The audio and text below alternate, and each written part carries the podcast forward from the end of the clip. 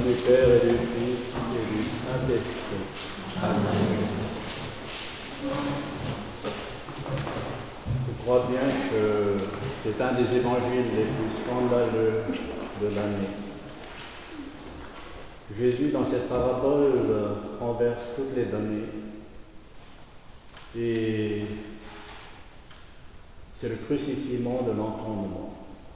Toutes les valeurs si bien établies de notre monde vont à contresens dans ce texte. Jésus, au fond, rejoint le message central de sa venue en nous faisant comprendre que la vie ne réside pas dans la gestion économique, financière, politique, dans l'acquisition des propriétés, dans l'avoir. Il n'est pas non plus dans nos inquiétudes journalières, dans nos soucis, nos tracas et le drame que nous faisons de notre existence. Il ouvre un tout autre espace, dans un ailleurs, mais au fond de la réalité la plus quotidienne, une dimension radicalement nouvelle où le Christ veut nous faire comprendre que ce qui régit désormais les relations, c'est l'amour. Et c'est en effet la trame de toute la Bible.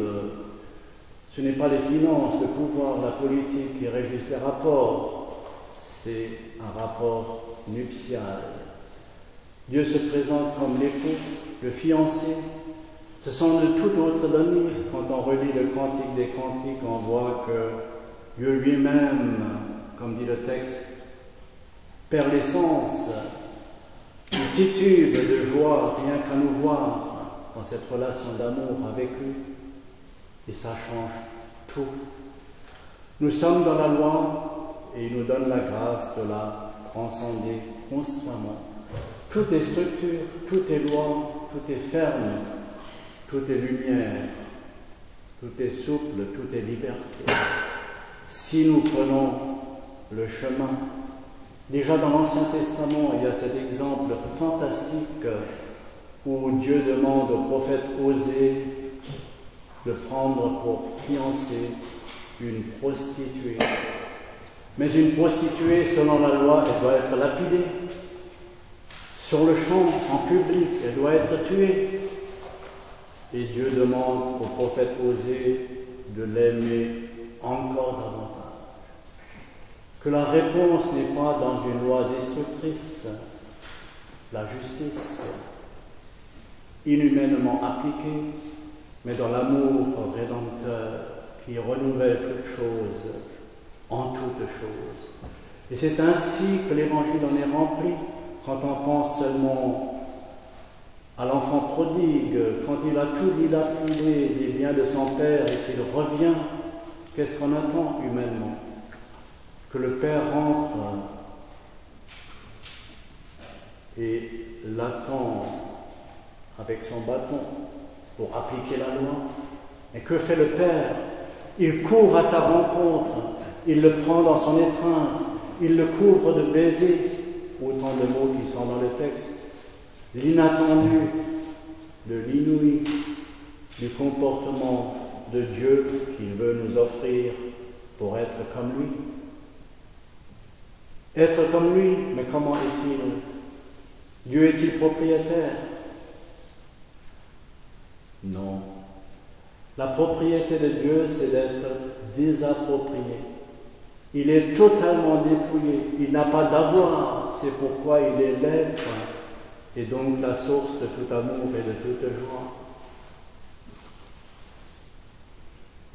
Et quand le texte dit et nous invite à la remise des dettes constantes, quelles qu'elles soient, quelles que soient les circonstances, aussi étonnante comme dans ce texte, alors nous sommes dans le pardon qui est le don parfait. L'amour à son extrême limite n'a pas de limite. La mesure de l'amour, dit Saint Bernard, c'est d'être sans mesure. Il n'y a aucune limite. Et cet amour inconditionnel fait que jamais,, comme disciples du Christ, nous pouvons refuser un pardon.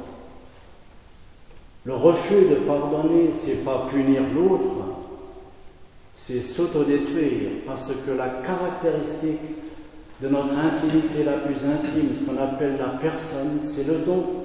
Ce qui caractérise la personne, le mystère de notre identité, c'est le don. Et donc, de refuser le pardon, c'est détruire ce que nous sommes en profondeur dans l'œuf même. Le texte aujourd'hui dit que cette attitude ouvre les demeures éternelles. C'est le dernier mot de l'Évangile. Et en effet, quand on pense que les premiers chrétiens qui ont essayé de vivre cela, un des tout premiers, c'est Saint Étienne qui a été martyrisé, lapidé justement, et il pardonne en même temps à ses bourreaux qui jettent des pierres sur lui, il leur pardonne, et au même moment quand il leur pardonne, il dit, je vois les cieux ouverts. Les demeures éternelles sont ouvertes à celui qui pardonne. Pardonner, c'est déjà être au ciel, ici et maintenant, parce que ça nous introduit dans la liberté des enfants de Dieu, la ressemblance même avec Dieu. Tout est là. Tout est là, c'est de construire notre quotidien sur cette liberté non conditionnée, de pardonner comme si c'était un état de fait. Je t'aime et il n'y a aucune condition à cet amour, aucune. Il n'y a pas de parce que à l'amour. Je t'aime comme une fleur qui fleurit tout simplement. Au Seigneur soit la gloire, l'honneur, la puissance au siècle des siècles. Amen.